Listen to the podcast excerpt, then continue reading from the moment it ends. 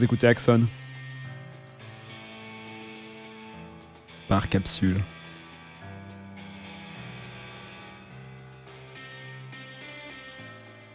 Dans ce troisième épisode, c'est l'addiction qui va recevoir notre attention la plus totale. Nous allons d'abord écouter les passages pertinents du récit de Tony, certains déjà diffusés, d'autres nouveaux, avant de partir à la rencontre d'un spécialiste de l'addiction, Marc Auriacombe, psychiatre, addictologue et professeur à l'université de Bordeaux. Mais avant, que je vous parle du travail de Agathe qui a fait un travail formidable sur l'identité visuelle de Capsule. Elle fait des illustrations inspirées de l'iconographie médiévale occulte. Vous pouvez trouver des prints dans sa boutique et la contacter pour des expos ou des collabs. Allez voir sur lasatané.fr, vous trouverez le lien en description de ce podcast. bonne écoute. Je pense que je représente une personnalité qui est euh, à même d'avoir des fragilités et donc de se retrouver dans une situation telle qu'être devenir SDF. Donc, effectivement, quand tu me poses les questions pourquoi, je te dis mais parce que déjà, à la base, j'étais fragile. À la base, il y a eu une certaine fragilité chez moi et il s'est passé des choses dans ma vie qui m'ont encore plus détruit, qui m'ont encore plus. Enfin, voilà. Est-ce que tous les gens de la rue sont comme ça Je sais pas. La plupart que j'ai rencontrés, oui, sont des gens qui ont été brisés. La plupart, vraiment. La majorité des gens. D'autres, je pourrais pas dire, et d'autres, je sais que non, qui l'ont choisi. Mais eux, comme je te disais tout à l'heure, c'est un très, très, très faible pourcentage. Vraiment. J'ai eu une enfance euh, très heureuse, mais que j'ai bafoué et que j'ai rendu très compliqué, alors qu'elle aurait pu être très simple, parce que j'avais tout pour qu'elle soit très simple. Mais moi, j'étais un enfant très compliqué. Et je l'ai subi, ça. Aujourd'hui, je me rends compte. Je dis pas que je faisais exprès d'être un connard, tu vois. Je subissais l'enfant compliqué que j'étais. C'est quelque chose avec lequel, déjà, je combats encore aujourd'hui. Avec lequel. euh, c'est des questions auxquelles j'ai pas encore de réponse aujourd'hui. J'en ai quelques-unes, évidemment. Je dis, moi, c'est l'abandon, beaucoup. Mais ça, c'est très personnel, vraiment. C'est. J'ai toujours eu un sentiment d'abandon très fort, alors que ma mère a été très proche de moi. A toujours été très protectrice. Toujours là. Elle m'a jamais abandonné. Jamais. Elle a toujours tout fait pour que je sois là. Je suis au milieu d'une fratrie. hein. J'ai une grande sœur et un petit frère. Donc, on était trois. Mon, ma mère a quitté mon père quand on avait, comme moi, j'avais 5 ans.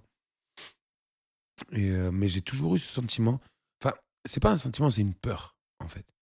C'était pas un sentiment d'abandon. Voilà, c'est ça. Il- elle est là la nuance. C'était pas un sentiment d'abandon, c'était une peur de l'abandon. Et ça, je l'ai toujours eu et ça m'a toujours suivi. Et ça a fait ce que je suis aujourd'hui. Ce côté un peu charmeur, ce côté, ce besoin de plaire. Et en même temps de déplaire, c'est pas grave. Mais en tout cas, d'être remarqué. Tu vois? Même si je déplais, c'est pas grave. Mais au moins, je suis remarqué. Faut, faut qu'on me remarque. Je peux pas passer inaperçu. Et voilà. Et ça, vient pour moi, voilà. En tout cas, de ce que j'en suis de ma thérapie à moi, aujourd'hui à, 30 à bientôt 33 ans, c'est ça. C'est cette idée-là. Après, il y a un deuxième volet. C'est la mort de mon père. J'ai pas compris et j'ai pas accepté. Parce que j'étais pas prêt. Du tout. Il était pas malade, il était pas. Mon père est mort quand j'avais 12 ans, lui il en avait 42. Il est mort d'un arrêt cardiaque parce qu'il était euh, alcoolique et qu'il fumait beaucoup. Mais c'était quelqu'un d'adorable. Il m'a jamais fait le moindre mal, il a jamais. Après, il a beaucoup plus eu le rôle d'un grand frère que d'un père. Quand je lui disais papa aide-moi à faire les devoirs, il me disait non. euh, Moi quand j'étais gamin, les devoirs je les faisais pas, on s'en bat les couilles. Donc c'était plus un poteau, c'était plus un frérot qu'un père. Mais il avait quand même le charisme et l'allure d'un père. Donc pour moi, c'est. Il avait évidemment l'image du père. Bref.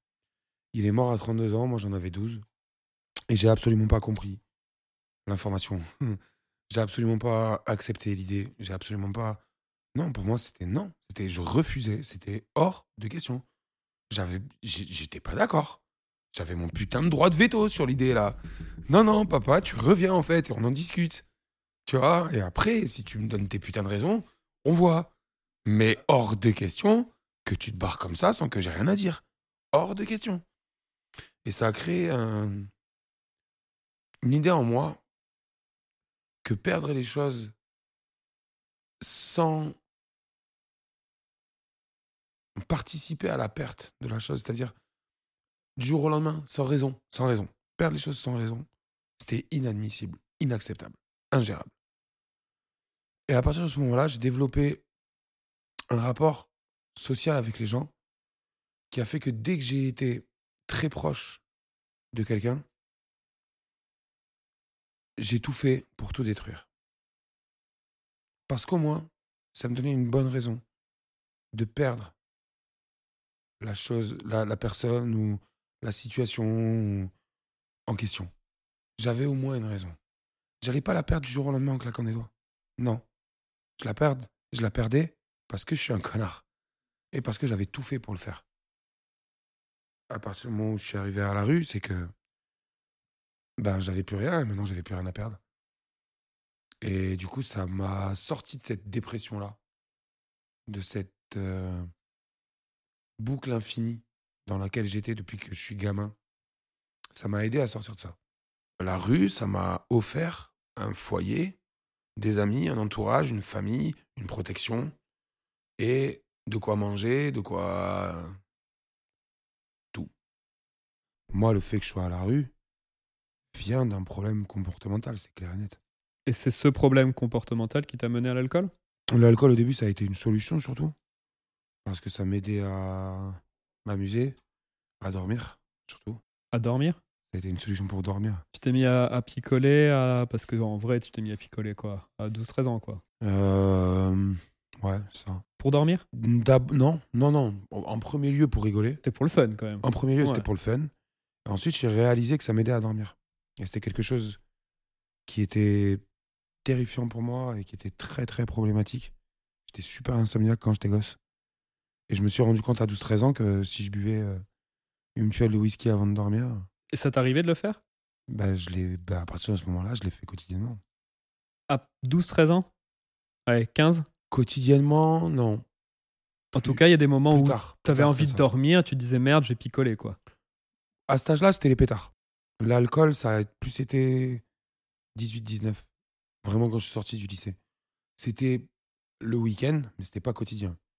Par contre, les pétards, je sais pas si tu te rappelles, gros. Hmm. euh, voilà, même euh, on fumait 10, 15 joints par jour, quoi. On- Moi j'avais compté, Ouais. j'en roulais 11.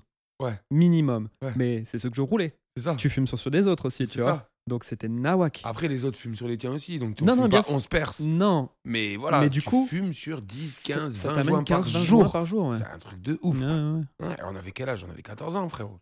Gamin, tu dormais pas? J'avais beaucoup de mal. Et c'était quoi? C'était les pensées qui, qui étaient Ouais. là. Pa, pa, pa, ça, ça te- te Exactement, ouais, ça, bah, une insomnie classique. Moi, c'est un mental envahissant, ouais, c'est clair et net. Tu m'avais parlé de cauchemar aussi. Ouais, mais ça, je m'en bats les couilles, je dors. Ouais, mais ça veut dire quand même qu'il y a quelque chose si qui je fais un cauchemar, ça veut dire que j'ai dormi, c'est bon, je suis en place. Je suis en place, frère.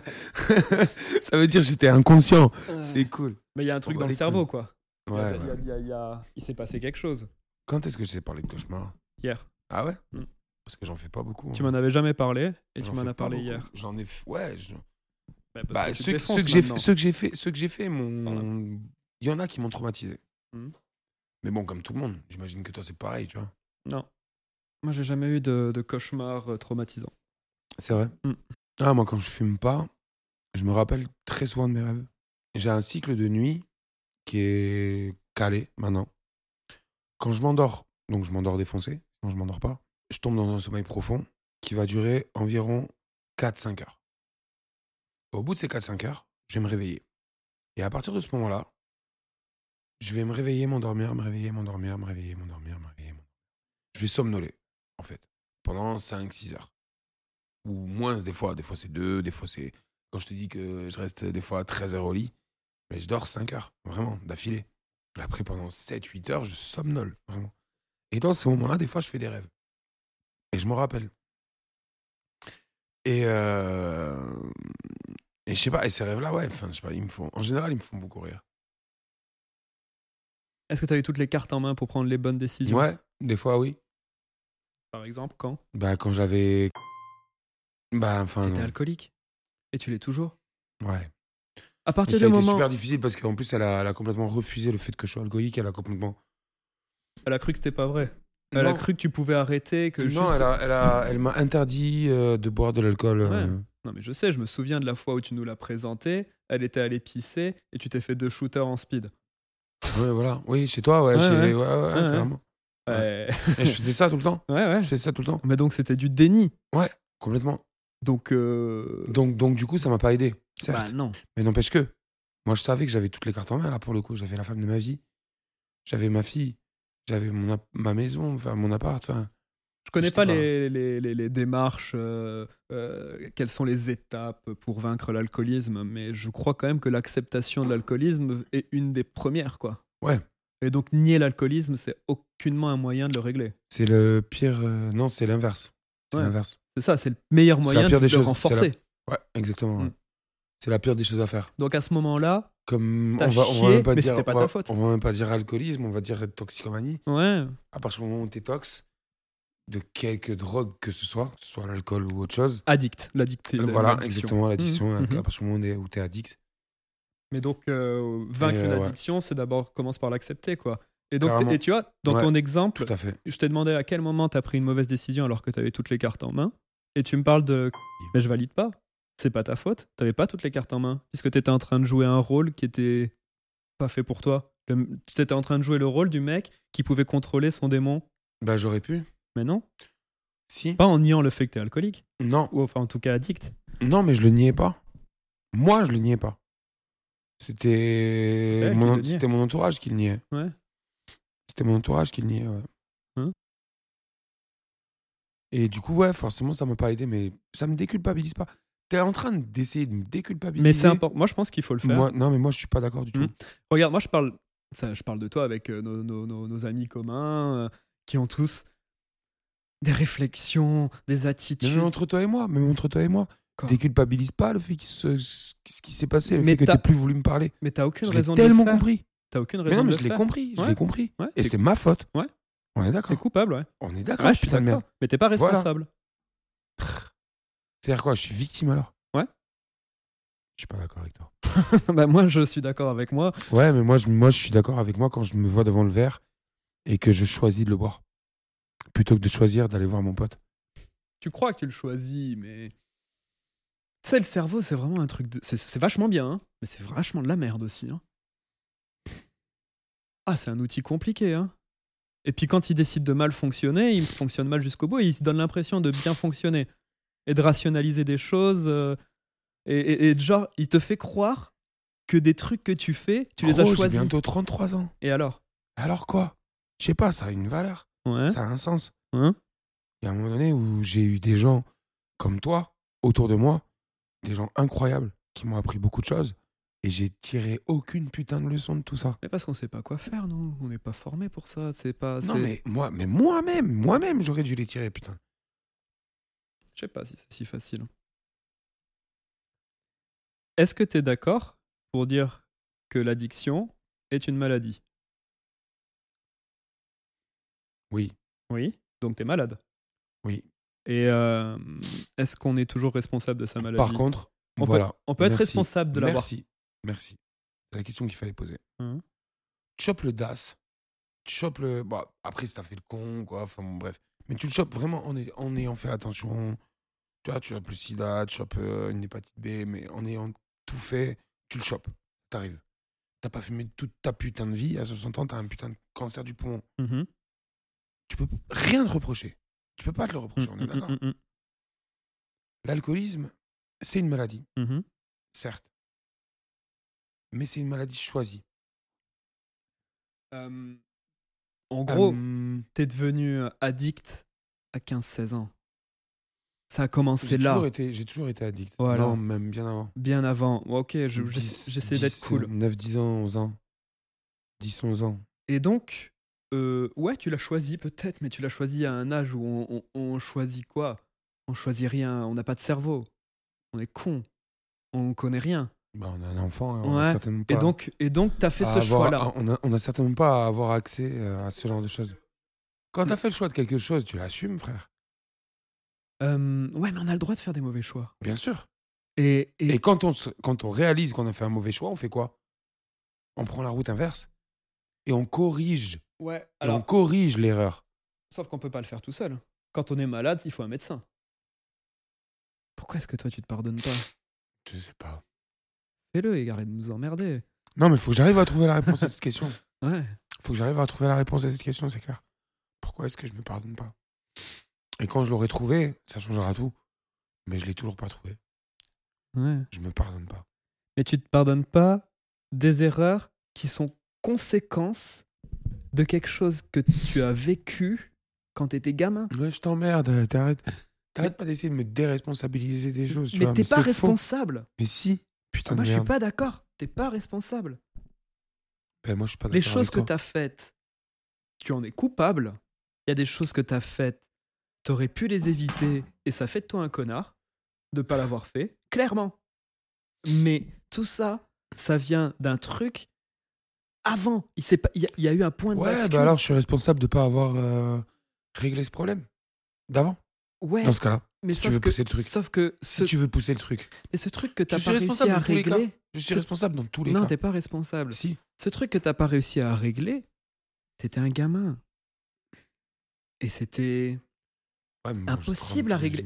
Et alors, oui, mais ce qu'il y a, c'est que t'as fait une connerie quand t'étais un gamin. bien plus que ça. Oui, non, mais il y en a une qui t'a mené à l'addiction. Et c'est cette connerie-là qui est responsable du reste. Non, l'addiction, c'est comme la rue, ça a été une solution. Mais arrête, qu'est-ce que tu parles de solution à, Si. à- à- tu- T'es même Ça en train de me dire que t'es pansement. devenu addict à 9 ans. Ouais, mais ça a été un pansement. Mais pourquoi à 9 ans alors? À 9 ans, quand je te dis 9 ans. Déjà avant la mort de ton non, père j'étais. Ouais. Enfin, j'étais très attiré Mhm. par euh, l'ébriété, Mhm. l'ivresse. Depuis mes 8 ans. Première cuite, c'était 8 ans. Et euh, au Ricard pur avec un pote. Et depuis ce moment-là, j'étais très attiré. À 10 ans, j'ai acheté mon premier paquet de clopes, on fumait avec les potes. À 12, on a commencé à fumer des pétards, à ramener voilà, des, des fioles de whisky, des trucs comme ça, tu vois, en cours. Et c'est quelque chose qui m'a beaucoup attiré. Et au début, je pensais juste que c'était le côté, enfin, à cette époque-là, on va dire, sans y avoir, sans avoir travaillé sur le sujet. Normal. Sans avoir travaillé sur le sujet, je pensais juste que bah, c'était le côté attractif Mhm. qui m'attirait. Après, en y réfléchissant, j'ai compris que il y avait autre chose derrière. Et que ça m'évitait certaines souffrances, que ça m'évitait certains. Que ça déjà, ça m'aidait à dormir, comme j'ai déjà dit. Et qu'en plus, voilà, ça, ça, me, faisait m'échapper d'un- quotidien qui, pour moi, était euh, insupportable. Alors qu'il est, il est, il était supportable. Il était, enfin, voilà, j'étais pas battu, j'étais pas violé, j'étais pas.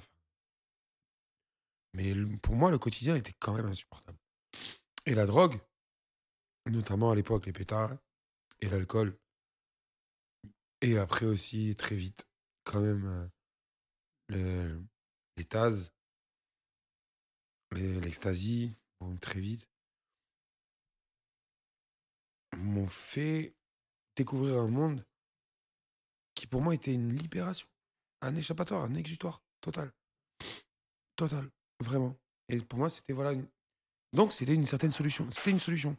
Oui, En mais fait, pour échapper à quelque chose. en, en tant que solution, moi. Ouais, mais pour échapper à quelque chose. Oui. Mais c'est À un quoi? problème. Bah, c'était ma vie. C'était ma vie de. Je saurais pas pourquoi te dire. Bah, il y a Enfin, peut-être un truc qui s'est passé que tu sais que tu, dont tu te viens de souviens pas. de- Je viens de chialer devant toi en parlant de mon père. et voilà. Ouais. Mais évidemment que ça a fait Ouais, partie mais ça a l'air d'avoir commencé avant. Je sais pas. Oui, oui. Avant mes 12 ans, oui, ça c'est sûr. La mort de mon père, ça a été un putain de déclencheur, tu vois. Mais bien, bien avant, j'étais déjà super. Ça appuyait sur la pédale d'accélération, mais il y avait déjà. le- Oui, le- ça- déjà- C'était déjà en route, quoi. déjà instable. Déjà quelqu'un, un enfant malheureux, alors que je vivais vraiment. Je te jure, et je le répète, et je le dis, et je le dirai jusqu'à ma mort.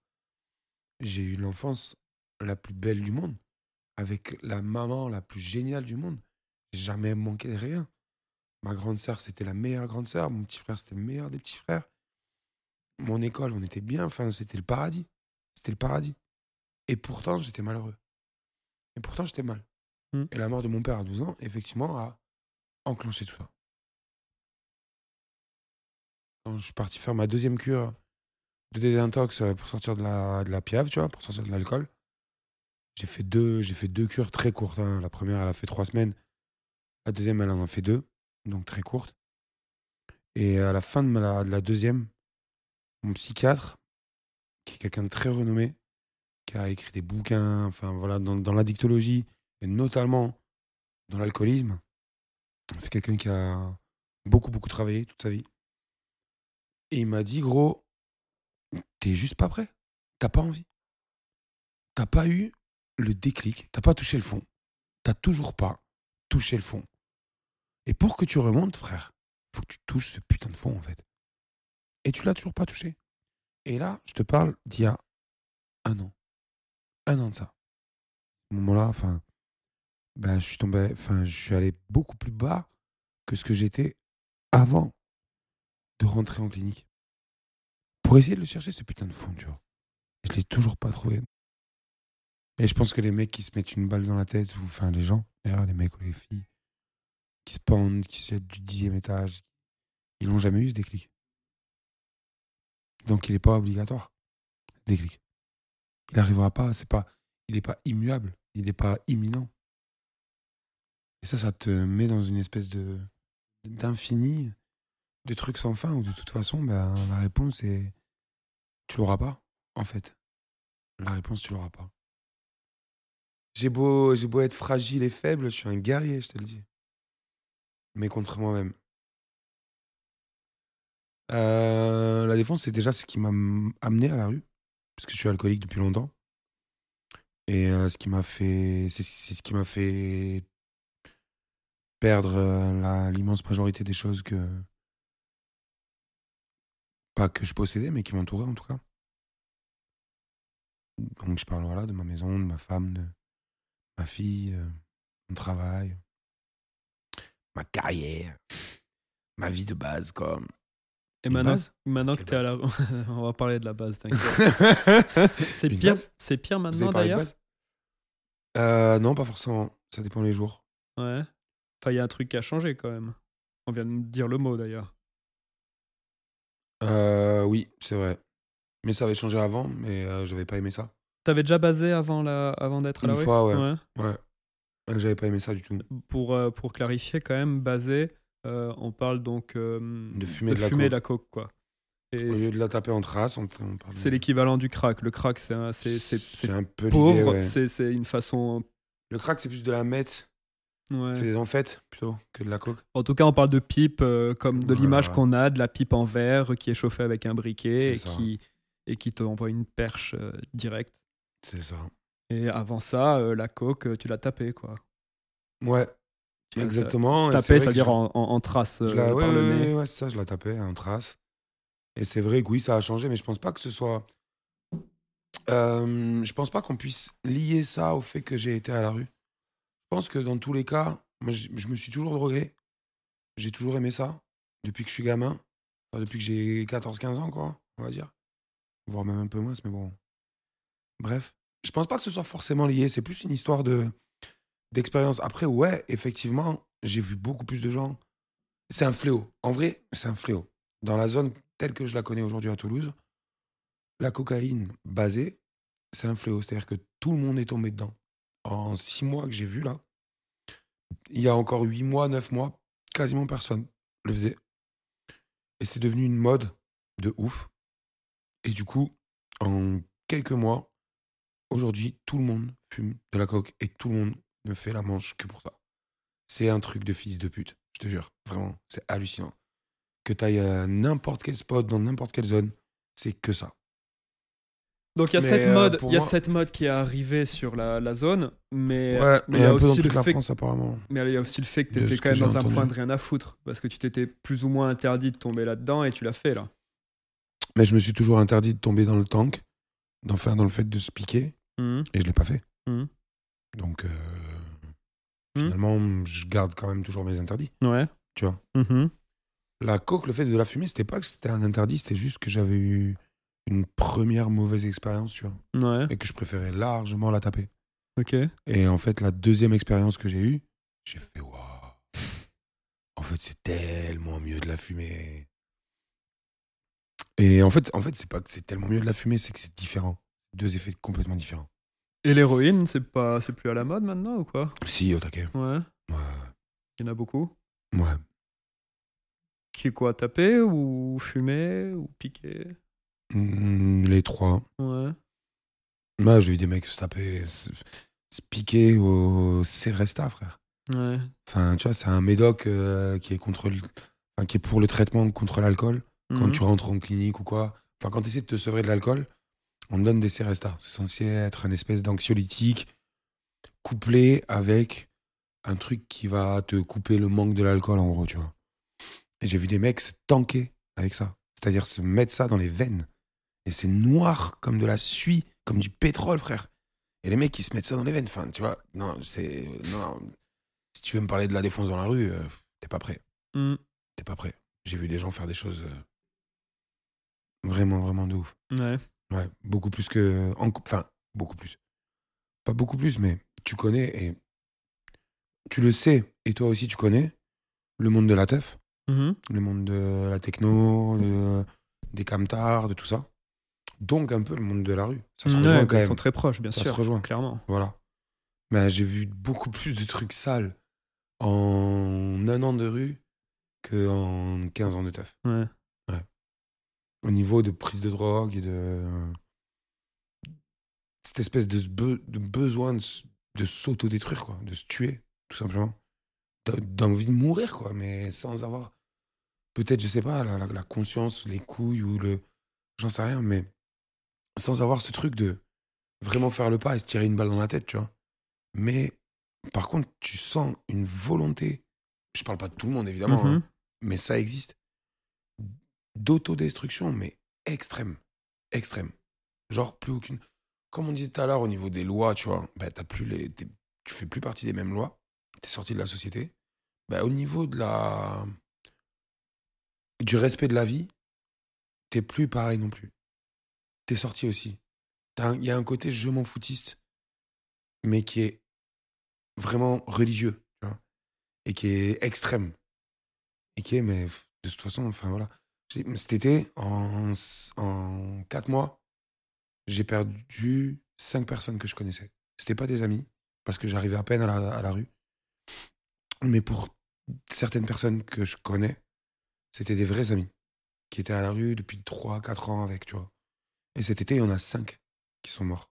Parce qu'il y avait du produit de merde qui tournait à Toulouse, tu vois. Il y avait de l'héros de merde qui tournait à Toulouse. Et il y a eu 5 OD. 5 OD en 4 mois. Et donc, ça, ça te remet un peu, ouais, enfin. En général, moi, dans ma vie de tous les jours, enfin, quand. Je perds pas 5 personnes, 6 personnes en 4 mois dans ma vie. Mhm. Toi non plus. Mhm. On est d'accord? Mhm. Et donc voilà, il y a cet aspect aussi envers la. L- Donc la valeur, ouais, je disais le respect, mais c'est plutôt la valeur de la vie. La valeur de la vie qui change. L'aspect, il change. T'as plus la même valeur de la vie.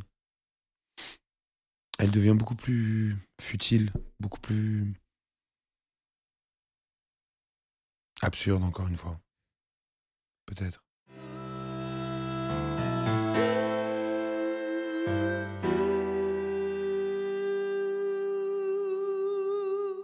Bonjour professeur Auria Combe. Vous êtes spécialiste des addictions. Bonjour, je m'appelle Marc Auriacombe. Effectivement, je suis addictologue, hein, spécialiste des addictions. J'ai une formation de psychiatre avant et je suis professeur à l'Université de Bordeaux où je dirige une équipe de recherche au CNRS qui porte sur des modèles humains d'addiction, c'est-à-dire où on cherche à déterminer ce qui caractérise chez les êtres humains l'addiction, avec un présupposé qui est la recherche de, des facteurs communs aux différentes addictions, de ce qui les distingue aussi, mais de ce qui les rapproche entre les différentes addictions, que ce soit aux différentes substances, mais aussi aux comportements sans substance, comme on dit, aux addictions sans substance. D'accord, ce sont justement là les, différentes formes d'addiction, les addictions aux substances et sans substance. C'est tout ce qu'on retrouve. Voilà, voilà. Et, et par ailleurs, je suis aussi médecin, clinicien, et je suis amené à suivre des patients, comme peut faire tout médecin, ce qui me permet aussi de tester les hypothèses qu'on fait au niveau de la recherche. Pouvez-vous décrire les, formes d'addiction en, elles-mêmes? Il n'y en a que deux? Dans une addiction, il y a, plusieurs choses. L'addiction au sens strict, c'est la perte de contrôle, c'est la dérégulation du contrôle de l'utilisation d'un objet de gratification. C'est enfin, dit autrement, ce qu'on appelle les addictions au sens large depuis toujours, c'est un ensemble hétérogène de choses qui se caractérisent par un usage excessif de différents objets qui peuvent être des substances ou des comportements et dont l'usage excessif se traduit par des effets toxiques et néfastes pour la santé. Cet ensemble, c'est hétérogène. En fait, il y, a plusieurs raisons de faire usage, il y a plusieurs maladies. Et au cours des 15, 20, 30 dernières années, il y a eu beaucoup de progrès qui nous a permis, au niveau à la fois de l'épidémiologie, de la description clinique chez l'homme, de la recherche chez l'animal, beaucoup de progrès pour faire la part des choses. Et dans cet ensemble hétérogène, il y a plusieurs aspects. Il y a un aspect, alors classique que tout le monde connaît, c'est un aspect toxicologique, c'est-à-dire tout ce qui peut donner lieu à addiction a des effets toxiques.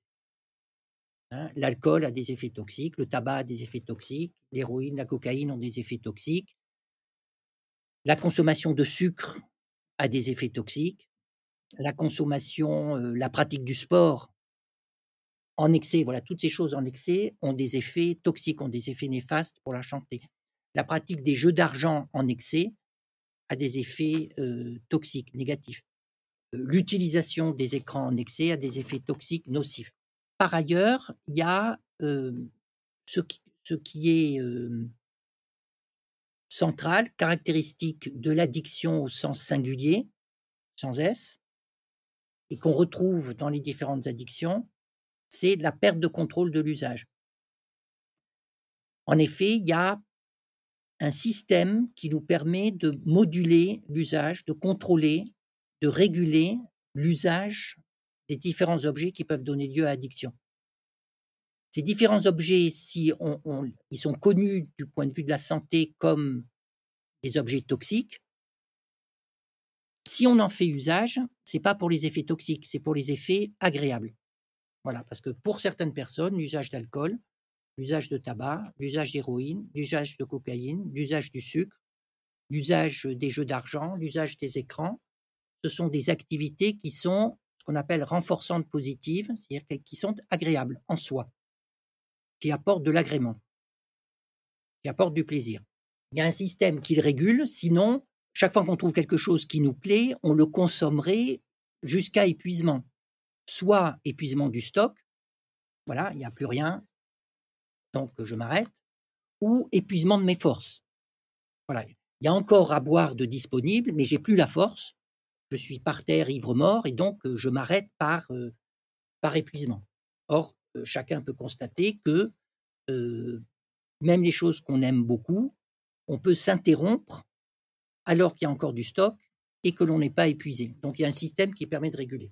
Ce qui va être central, ce qui va caractériser l'addiction, c'est que ces, objets sources de gratification, on, a un système de contrôle qui permet de réguler. Sinon, on utiliserait toujours à l'excès chaque fois qu'on trouve quelque chose qui nous plaît, on, en ferait usage jusqu'à soit épuisement du stock, soit épuisement physique. Or, euh, l'expérience montre qu'il est possible, même pour les choses qu'on aime euh, au mieux, de s'interrompre alors qu'il y a du stock disponible ou que euh, on est encore en capacité et qu'on est encore en capacité de le faire. Donc ce système de régulation, c'est ce qui permet d'ajuster son comportement et ses consommations aux conséquences. Hein, on fait usage parce que c'est agréable, mais on régule en fonction des conséquences et du moment. Donc il y a des moments où c'est une bonne idée de consommer de l'alcool, puis il y a des moments où c'est plutôt une bonne idée de consommer du sucre, il y a des moments c'est une bonne idée de consommer du travail. Et, on peut avoir, euh, On n'est pas toujours obligé au travail de s'embêter. On peut avoir des moments d'agrément au travail. En l'absence d'addiction, un individu, il va pouvoir aller, il va pouvoir surfer, si j'ose dire, pour aller d'une source d'agrément, d'une source de plaisir à l'autre. Et en cas d'addiction, ce système se dérégule, se bloque. C'est ce qu'on appelle le phénomène de perte de contrôle. Et du coup, la personne va avoir une perte de contrôle de l'usage. Donc, elle va se retrouver, malgré elle, de façon non planifiée, à être en usage en excès. Et du coup, ça, on va le repérer les conséquences, puisque si j'ai un usage en excès, à ce moment-là, l'effet toxique va apparaître, et c'est comme ça qu'on va le repérer. Donc, dans l'approche traditionnelle des addictions, ce qu'on repère, ce qu'on recherche, en fait, c'est un effet terminal d'accumulation d'effets toxiques. Et l'enjeu aujourd'hui, il y a des données qui nous permettent de, repérer ce phénomène avant qu'il y ait les conséquences euh, euh, négatives et que éventuellement on se retrouve euh, à la rue et avec tout un tas d'accumulations de problèmes, des problèmes secondaires qui en eux-mêmes deviennent des, réalités, des difficultés réelles auxquelles les gens sont confrontés, en plus de l'addiction. Mais donc dans ce cas, c'est faux de vouloir séparer les addictions aux substances aux addictions au travail, par exemple, parce que ce qui les réunit, c'est vraiment la perte de contrôle, peu importe la raison. Voilà, c'est alors de plus en plus. Alors ça reste un débat hein, entre chercheurs et tout ça, mais il y a un fort courant. si vous voulez, les similarités, elles sont quand on examine la perte de contrôle et ses caractéristiques pour l'alcool, pour le tabac, pour l'héroïne, pour le sucre, pour les jeux d'argent, on, trouve des invariants. Donc ça, c'est un fort argument pour se dire que c'est la même chose. Un, autre élément, c'est que la plupart du temps, ce système qui régule, il n'est pas spécifique d'un objet, d'une substance. Il, semble prendre en compte toutes les sources de gratification, ou un certain nombre. Et, d'ailleurs, la règle est plutôt que, euh, on le voit très bien quand les gens viennent euh, demander de l'aide pour une addiction, quand on examine attentivement avec eux, on s'aperçoit en fait qu'ils en ont déjà plusieurs. Voilà, que la perte de contrôle, elle s'exprime dans plusieurs domaines. Éventuellement, il y en a un qui leur pose plus de problèmes parce qu'il est plus toxique ou il fait plus de problèmes avec l'entourage, mais c'est très rare. Enfin, quand on regarde attentivement, même, je dirais, on ne le trouve quasiment pas, que quelqu'un n'ait vraiment qu'une addiction avec une seule substance ou un seul comportement de façon isolée. Donc ça, c'est un fort argument pour dire euh, bah, c'est la même chose. Mais il y a toujours des personnes qui disent que quand même, euh, voilà, c'est pas parce que deux choses se ressemblent qu'elles sont pareilles. Et ça, c'est pas contestable. Et donc, il y, a encore des personnes qui pensent que quand même, entre les addictions aux substances et les addictions sans substance, il y a des différences à prendre en compte. Euh, et que parmi les substances, euh, toutes ne sont pas comparables. Mais je dirais aujourd'hui, les arguments de ces personnes sont plutôt minoritaires. Par contre, ce qui va différencier de façon très importante, c'est les conséquences.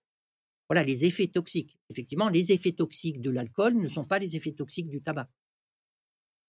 La tolérance, un des problèmes de l'alcool, c'est les effets toxiques aigus et, et l'agressivité que cela entraîne, qu'il n'y a pas pour le tabac. Donc, il y a une intolérance sociale, une difficulté. Quelqu'un qui, est régulièrement intoxiqué à l'alcool va avoir beaucoup de mal à assurer son insertion sociale, familiale, groupale. Il va vite se retrouver à l'écart. Alors que quelqu'un avec un usage excessif, une intoxication répétée au tabac, bah, va pouvoir garder son insertion sociale, familiale et amicale. Bien sûr, mais il y a aussi une grosse différence quand même, c'est l'effet de manque physique. Euh, provoqués par l'alcool, l'héroïne, euh, qui qu'on ne retrouve pas avec le cannabis, par exemple? Alors ça, c'est une très bonne question. En fait, dans la notion de manque, qui est une métaphore, hein, une métaphore, c'est-à-dire une, image pour essayer de, rendre compte pourquoi les gens, quand ils s'arrêtent, parce que ce qui se passe, la personne, elle accumule des dommages du fait de la perte de contrôle, donc elle est confrontée aux effets toxiques, aux effets négatifs. Et donc, ben, par réflexe, hein, le premier mouvement est de s'arrêter. Un, c'est d'encourager, ben, consomme moins, tu auras moins de problèmes. c'est un mouvement que la personne cherche à faire elle-même. C'est un peu quand on perd contrôle de quelque chose, si, tout à coup vous, lâchez votre crayon par, par réflexe, sans même avant d'y penser, vous allez essayer de le rattraper. Donc, c'est ce que les personnes font.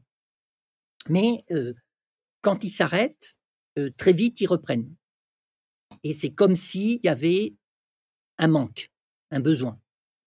Alors en fait, pendant longtemps, on a, on a confondu deux phénomènes. Au moment où les gens s'arrêtent, il y a un phénomène aigu qui survient, qui est le syndrome de sevrage. Ça, c'est une conséquence. Le, système nerveux va s'adapter à l'exposition répétée à un objet. Et quand mais ça, c'est un phénomène physiologique normal, adaptatif, protecteur. Développement de la tolérance, syndrome de sevrage à l'arrêt. Quand il y a, après une période d'usage excessif, on s'interrompt rapidement, brutalement, on va avoir un temps de réadaptation. peut durer quelques jours, quelques heures, quelques semaines, suivant les substances. Pour l'alcool, ça correspond à la gueule de bois. Vous voyez, si tout à coup, pendant un jour ou deux, pendant les vacances, vous consommez un peu plus, bah, quand vous vous arrêtez, vous pouvez avoir, le lendemain, vous avez la gueule de bois. Mais en quelques jours, ça va disparaître. Cet aspect-là, il est le reflet des consommations, il n'est pas spécifique de l'addiction, de la perte de contrôle. Il va être une conséquence. Chez quelqu'un qui a une perte de contrôle, on va s'attendre à ce qu'il ait plus souvent un syndrome de sevrage, donc il est plus souvent la gueule de bois que quelqu'un d'autre. Par contre, il, est, comme il est une conséquence, agir dessus ne modifie pas le pronostic. Pendant longtemps, on, a cru que c'était une cause, que le syndrome de sevrage expliquait pourquoi les gens rechutaient. En fait, on s'est aperçu que on, avait beau euh, prendre en compte ce phénomène, les gens rechutaient quand même, qu'il y avait une sorte de, manque à long terme, ou qu'on a appelé de manque psychologique, de dépendance psychologique. Hein, autrefois, on appelait la dépendance physique ces manifestations de sevrage, et la dépendance psychologique qu'on on ne comprenait pas bien comme ce, besoin euh, sans raison. Et ça, c'est aujourd'hui ce qu'on appelle de façon plus technique le phénomène du craving, c'est-à-dire une envie pathologique anormale qui se déclenche hors contexte. D'accord. Mais par exemple, Tony, euh, notre témoin, euh, le jour de notre entretien, il tremblait le matin parce qu'il n'avait pas sa dose d'alcool c'est quand même encore autre chose que ça. Non, ça, ces tremblements, c'était vraisemblablement, parce que ça se caractérise notamment par des tremblements, un syndrome de sevrage du matin, dont le traitement ponctuel peut être euh, par la, prise d'alcool, ou il suffit juste d'attendre et, ça passe. D'accord, mais parce que apparemment, quand on est alcoolique comme lui et qu'on boit beaucoup, arrêter du jour au lendemain peut être létal. Pourquoi? Parce que le syndrome de sevrage peut mettre en danger transitoirement le pronostic vital, peut, mettre en danger la vie. D'accord, mais donc c'est vraiment ce syndrome de sevrage qui provoque ça, c'est pas C'est pas l'addiction, c'est une conséquence de l'addiction. D'accord. Donc le, fait de parler d'addiction physique, c'est faux. Ben, en, fait, il y, a eu un malentendu.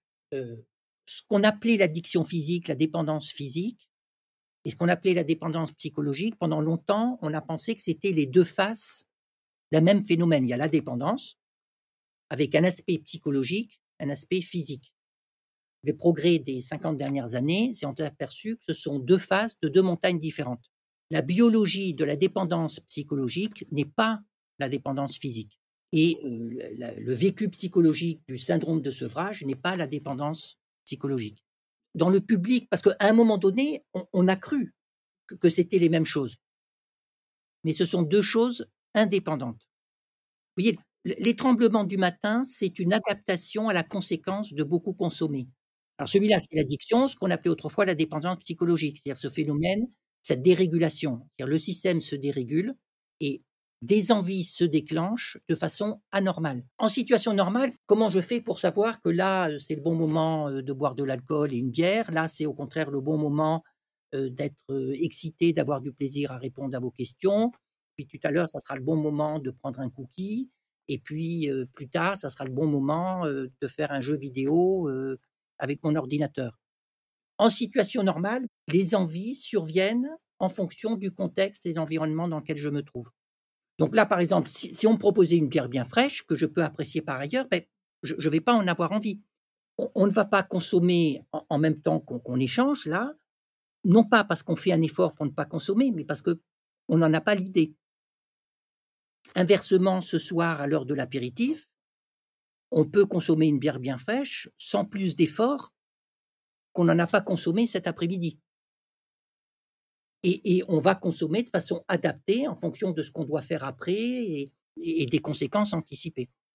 Dans l'addiction, la personne, cette régulation se perd et les envies se déclenchent euh, entre guillemets n'importe quand. Mais le problème, c'est que quand une envie se déclenche, c'est tout un processus qui est activé et, là, et c'est difficile d'aller contre. Ça, c'est ces envies incontrôlées, pathologiques, du fait de la dérégulation du système.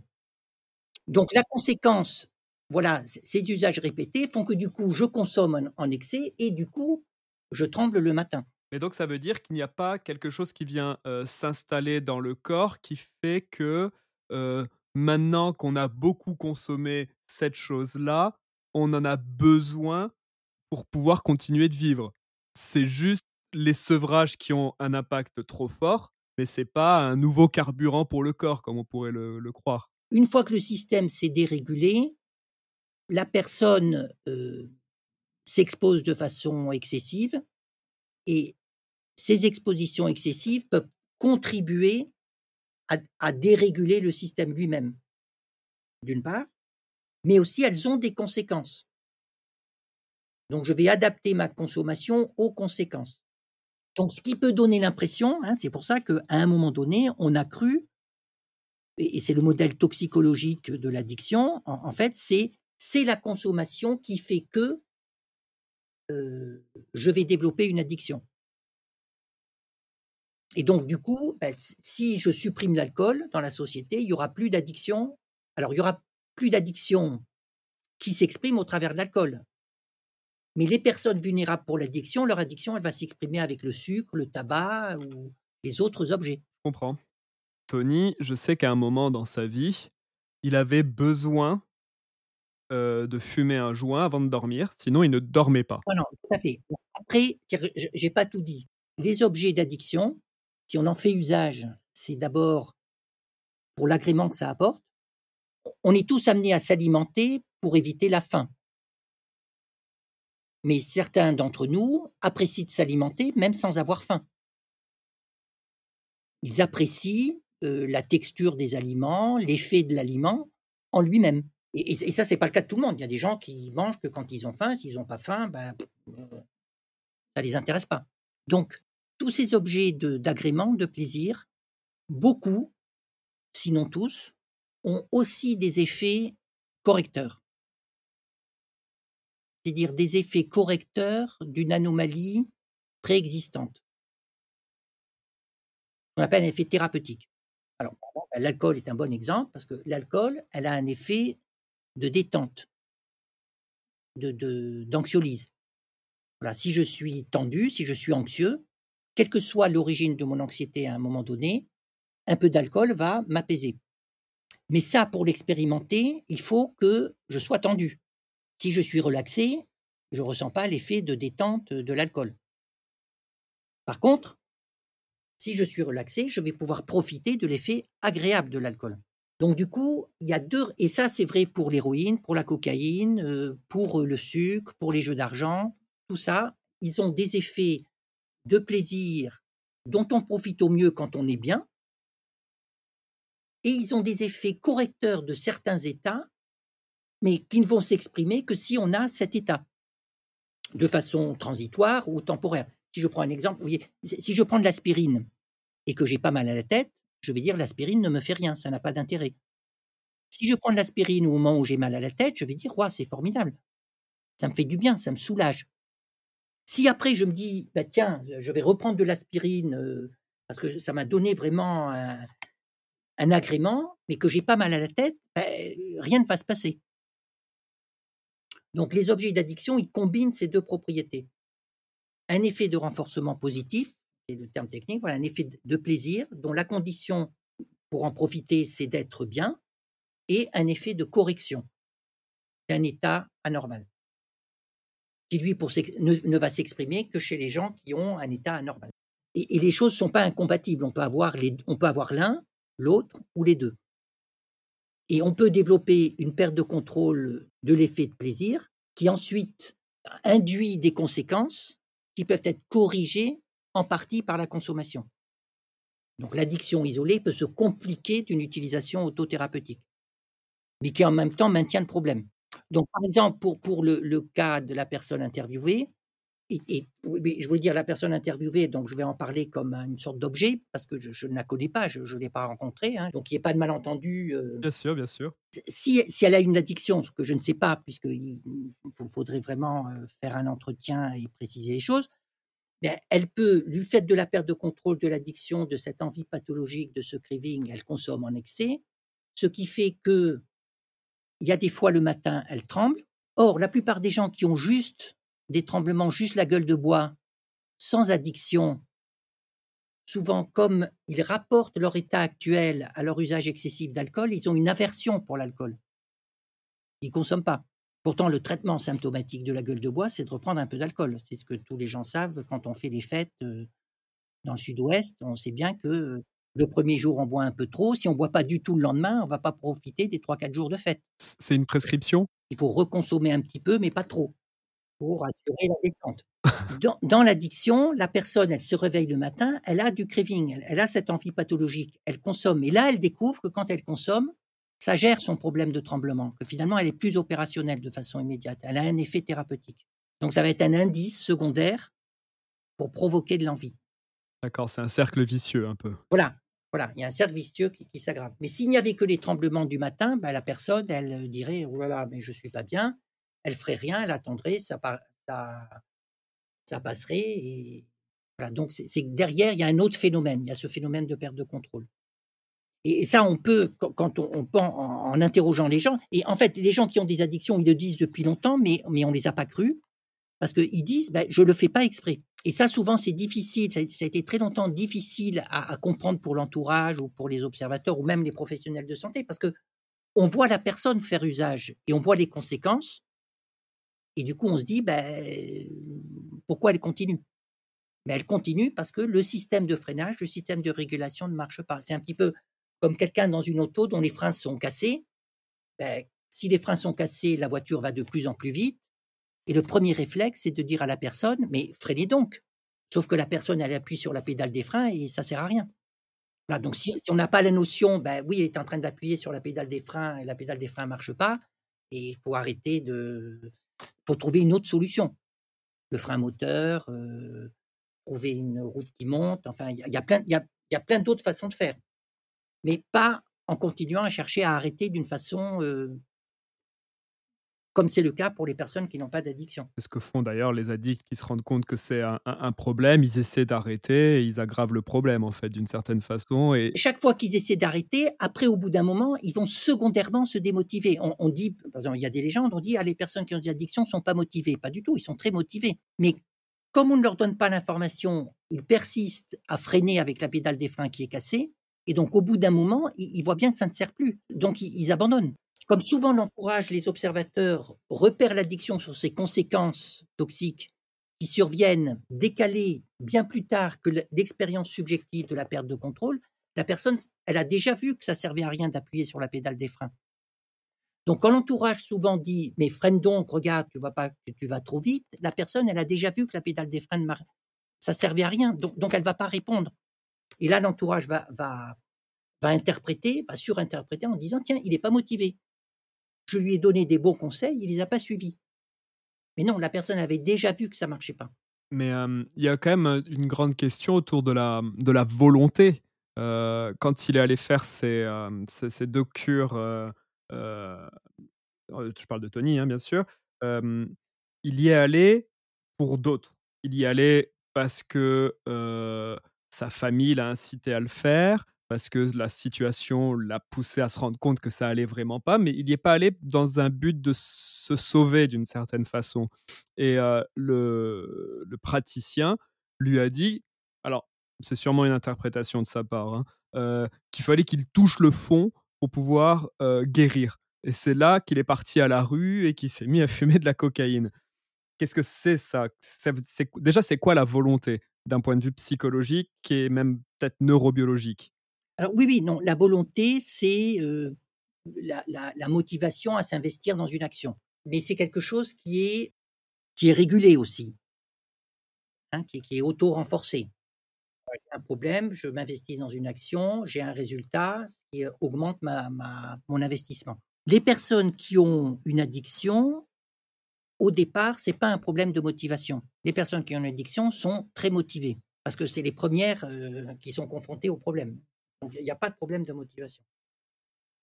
Par contre, elles ont une mauvaise information ou on leur donne pas la bonne information et donc elles cherchent à s'arrêter tout seul. Vous voyez, c'est encore une fois comme le conducteur dont la pédale des freins ne marche plus et qui persévérerait à utiliser la pédale des freins. Au bout d'un moment, il, il va se démotiver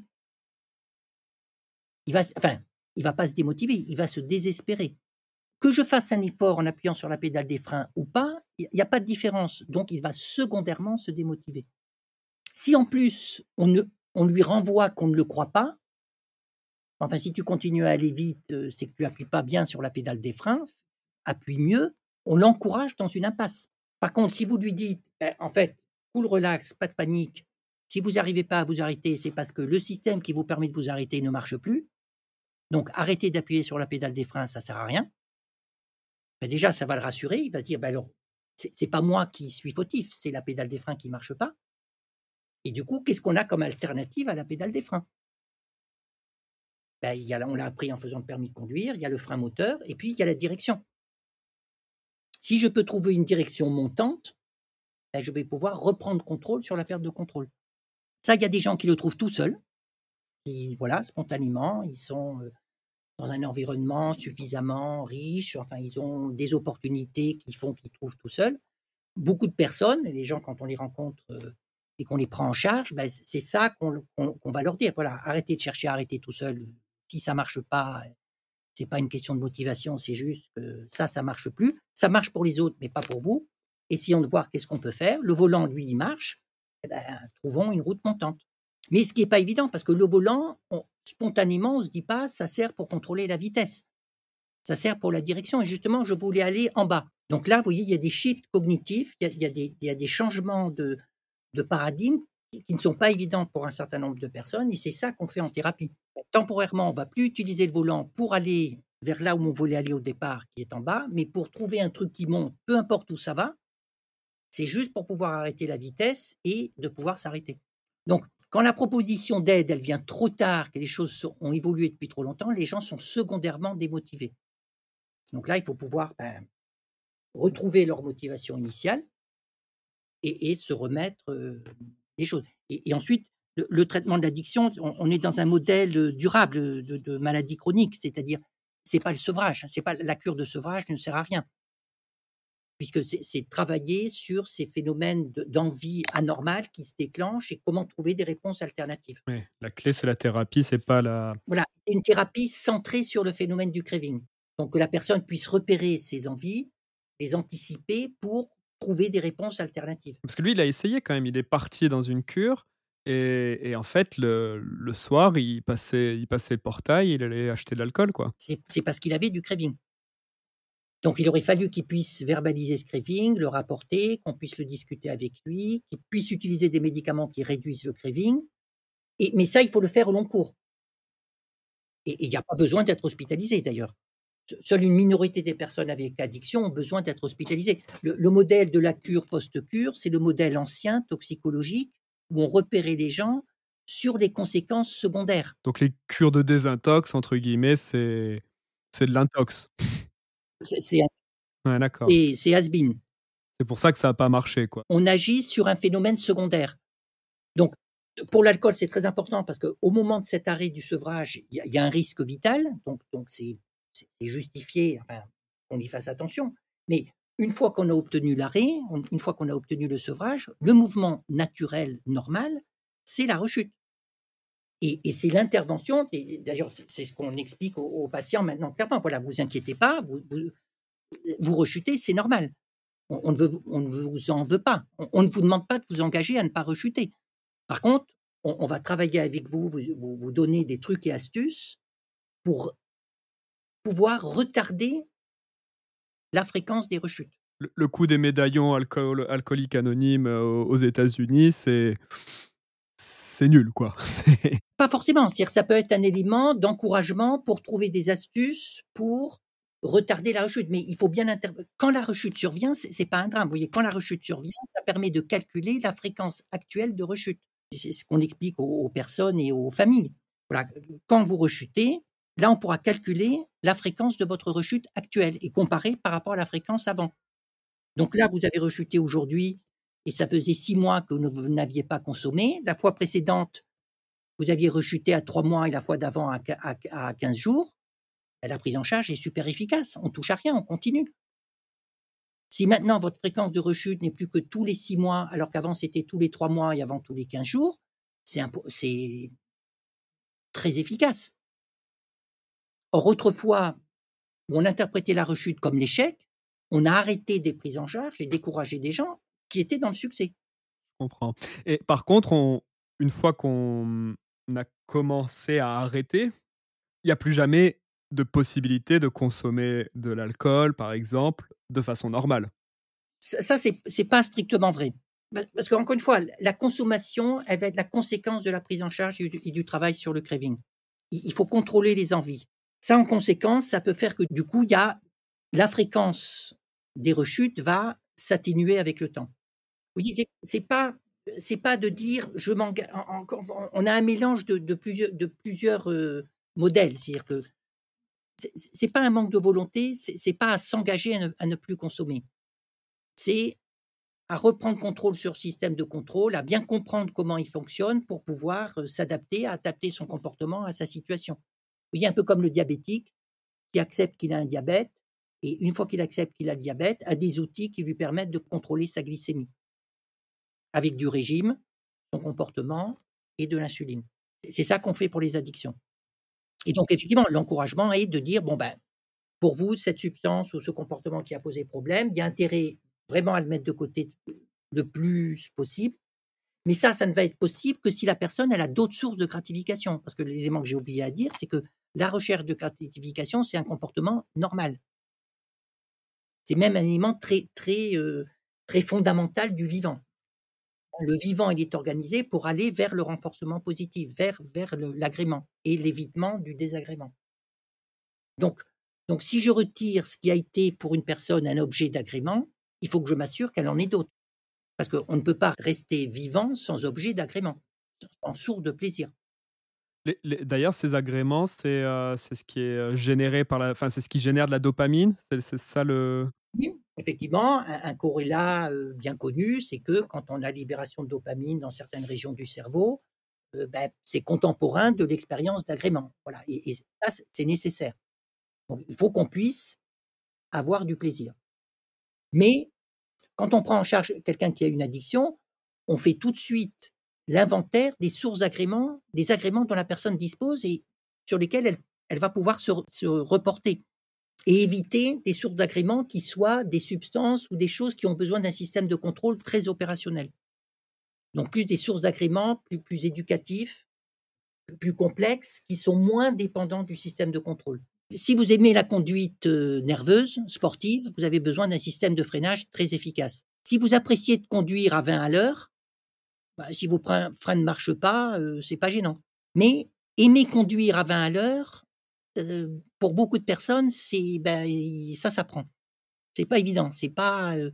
tandis que pour savoir si j'aime l'alcool, c'est pas compliqué. Je prends un peu d'alcool et très vite, ben, il y a des gens qui disent ouais, c'est bien, puis d'autres, wow, ça me plaît pas. Je prends un peu de cannabis, très vite, il y a des gens qui disent oh non, moi ça me ça me met pas bien, puis d'autres, ouais, ça m'a plu. Avoir du plaisir en lisant l'Odyssée de Homère dans le texte original, ben, si on n'est pas accompagné par quelqu'un, qui, bah, c'est pas évident. Donc, tout ça, ce sont des sources d'agrément et de plaisir, mais les conditions d'accès ne sont pas les mêmes. Et plus la condition d'accès est facile, plus le système de contrôle est nécessaire. Plus la condition d'accès est plus complexe, plus elle est compatible avec un système de contrôle. Mmh mais, donc, ça veut dire que en fait, pour soigner l'addiction, c'est c'est pas la substance, c'est pas l'objet de l'addiction sur lequel on doit travailler, mais c'est tout ce qu'il y a autour, en fait. Ben, ben, les 2. Il va falloir travailler pour les envies anormales qui font que la personne continue à avoir envie de ce cette chose qu'elle ne veut pas, donc le phénomène du craving et par ailleurs, pouvoir l'orienter vers d'autres sources de gratification qui ne la mettent pas en danger. Donc par exemple, pas remplacer l'alcool par le tabac ou le ou la cocaïne ou l'inverse, mais trouver, voilà, lire Homère, lire l'Iliade, enfin trouver, Je vais proposer ça à Tony, mais je suis pas la sûr, hein. beauté. Voilà, mais bon. Et donc parfois, il y a des personnes en reprenant leur histoire et tout, ben, on retrouve, je sais pas, ils aimaient la musique, le piano, le truc, et et et on peut renouer des sources d'agrément. Il y a d'autres personnes, il faut faire entre guillemets «de l'implantation», de la greffe de plaisir. Vous voyez? Il il et c'est un préalable avant, avant le reste. Voilà sur quoi la personne va s'investir et quand quelqu'un a perdu beaucoup de contacts sociaux, se retrouve à la rue, ben, l'accumulation des problèmes, c'est plus difficile. Mais on peut tout à fait prendre en charge, des personnes, pour leur addiction à la rue. Bon, je crois qu'on n'a plus beaucoup, beaucoup de temps, donc je vais faire, quelques questions que j'espère un peu plus rapides. J'avais une question importante sur l'alcoolisme héréditaire. Est-ce que ça existe déjà vraiment? Alors oui, ce qui est sûr, c'est que c'est vrai qu'il y a des familles où on voit bien d'une génération à l'autre, il y a un usage, problématique d'alcool. Et là, il y a plein de données, c'est-à-dire de de et là, c'est pas spécifique aux addictions. De façon générale, pour toutes les maladies chroniques et beaucoup de maladies chroniques, en fait, sont des maladies de dérégulation d'un système de régulation. Les maladies mentales, voilà, le le le trouble bipolaire de l'humeur, c'est une dérégulation du contrôle de l'état dans lequel je me trouve entre joie et tristesse. Vous voyez, expérimenter la joie, on sait tous, c'est normal, la tristesse, c'est tout le monde, c'est normal et on passe de l'un à l'autre en fonction du contexte où on se trouve. Dans le trouble bipolaire de l'humeur, le système se dérégule par rapport à l'environnement. Tout à coup, je suis, heu, hyper joyeux à l'excès, hem, alors qu'il y a pas d'événement particulier, ou je suis au contraire, heu, triste à l'excès et de façon durable, alors que, la situation ou l'événement est passé depuis longtemps. Mais c'est pas spécifique, au cerveau, c'est tout l'organisme humain, il est fait de systèmes de régulation. Je parlais du diabète. Dans le diabète, il y a un système qui régule, la glycémie. Dans dans les dans les bronches, dans le poumon, vous avez un système qui régule la contraction des bronches. Voilà, quand ce système se dérégule, ça fait des crises d'asthme. Dans l'addiction, c'est pareil, c'est ce système de régulation des sources de gratification qui se qui se désorganise. Et donc là, on est dans un modèle de de maladie chronique et toutes ces maladies chroniques, elles ont un facteur génétique. C'est-à-dire, il y a clairement le fait d'avoir des antécédents familiaux, elles ont à la fois un facteur d'environnement, il y a des facteurs d'environnement qui augmentent le risque et elles ont des facteurs familiaux, éducatifs et des facteurs familiaux génétiques. Donc on on le trouve pour l'hypertension artérielle, pour l'asthme, pour le diabète, pour l'addiction.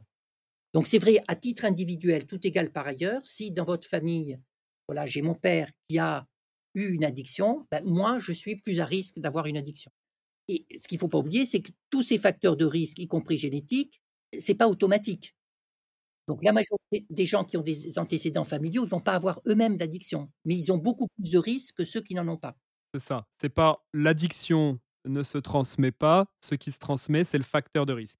Il y a un facteur de risque, voilà, qui se transmet. Pour le moment, la connaissance n'est pas assez fine pour pouvoir faire des tests de dépistage ou des choses comme ça. Alors, il y a il y a un débat dans les préventologues, est est-ce qu'il faut le dire aux gens?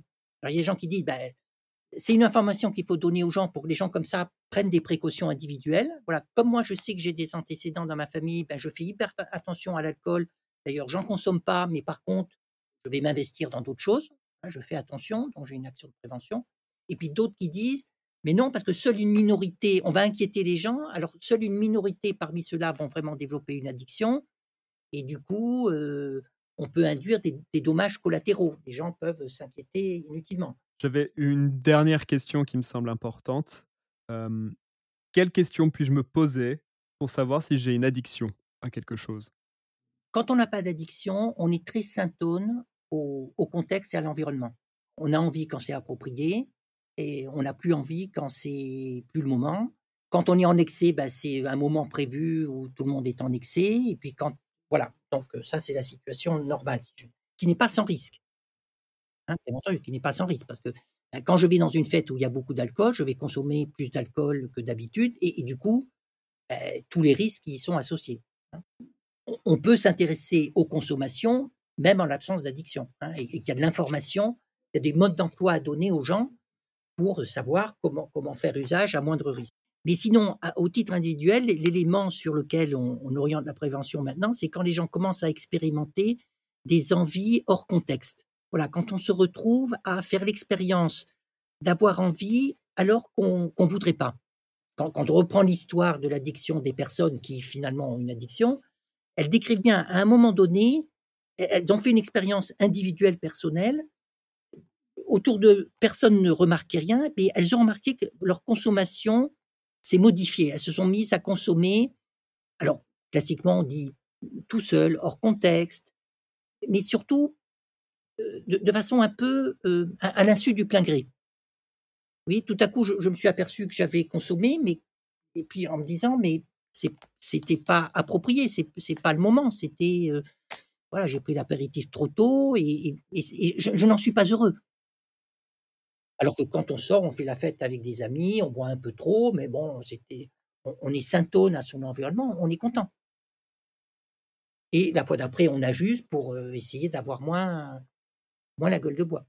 Tandis que là, les gens commencent à percevoir qu'ils ne font pas comme ils veulent.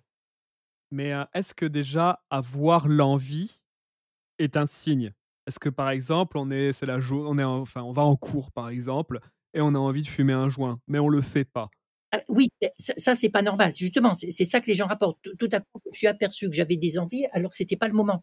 Les gens pouvaient dire, bah, moi j'étais plutôt un, voilà, dans un, un bon consommateur. Enfin, j'étais leader de mon groupe, mais, c'était dans le contexte. Et puis tout à coup, je me suis aperçu, voilà, en allant à l'école, je commençais à avoir envie de, or ça, actuellement, on donne pas assez d'informations aux gens, donc les gens le gardent pour eux. Ou, quand ils en parlent, on leur disait, ben non, faites un effort, pensez à non, c'est non. Alors là, il faut pouvoir rentrer dans un truc plus subtil. Ah bon, tiens, vous avez expérimenté ça, mais ça c'est pas normal. Allez consulter. il faut qu'on explore parce que c'est peut-être le début d'une addiction. Et donc, c'est très important qu'on puisse intervenir alors qu'elle est...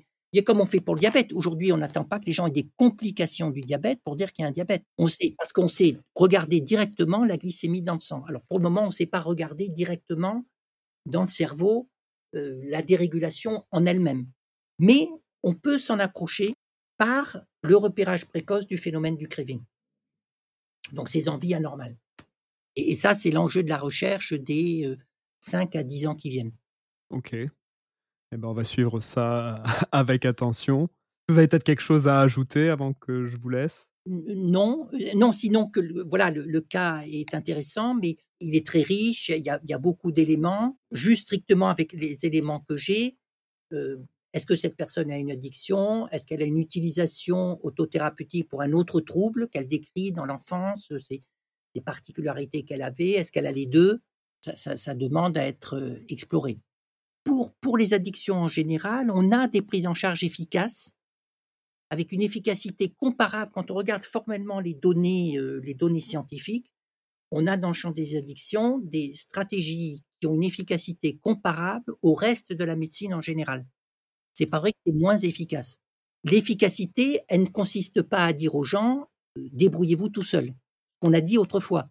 Hein, il y, a des études qui montrent quand on regarde la, le, motif de première consultation, les gens viennent dire voilà, il m'arrive un truc bizarre, j'arrive pas à arrêter, aidez-moi.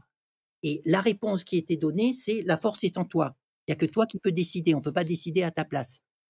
En fait, on s'est pas rendu compte que les gens ils venaient en disant mais les freins ne marchent pas, aidez-moi. Et leur a dit bah appuyez mieux sur la pédale des freins et on s'aperçoit beaucoup les professionnels se disent bah, les gens qui ont des addictions c'est bizarre, ils viennent à la première consultation, ils viennent pas à la deuxième. Forcément, puisqu'on leur a dit la force est en toi. Donc on leur dit euh, revenez quand vous serez guéri. Il suffit de dire ben, non, vous êtes au bon endroit. Et maintenant, on va euh, travailler avec vous pour travailler sur ces envies, pour réduire la probabilité de faire usage. Et on va regarder, on va monitorer attentivement pour voir la baisse de fréquence des rechutes. eh ben, tout de suite, et tout de suite, ça marche. Oui, il y a des solutions. Et plus elles viennent tardivement, plus elles vont être coûteuses à mettre en place, en temps, en investissement, et, et il va falloir se donner du temps. Mais ça marche. Ok. Bah, je vous remercie beaucoup d'avoir répondu à, à mes questions. Je vous en prie. Continuons la conversation sur le site communauté.capsuleinternet.fr. En plus d'y retrouver les ressources citées dans l'épisode, vous pourrez poser des questions que nous adresserons à Tony lors de l'enregistrement de notre épisode de conclusion. Vous pourrez aussi poser vos questions sur notre prochain thème, l'identité de genre et la transidentité.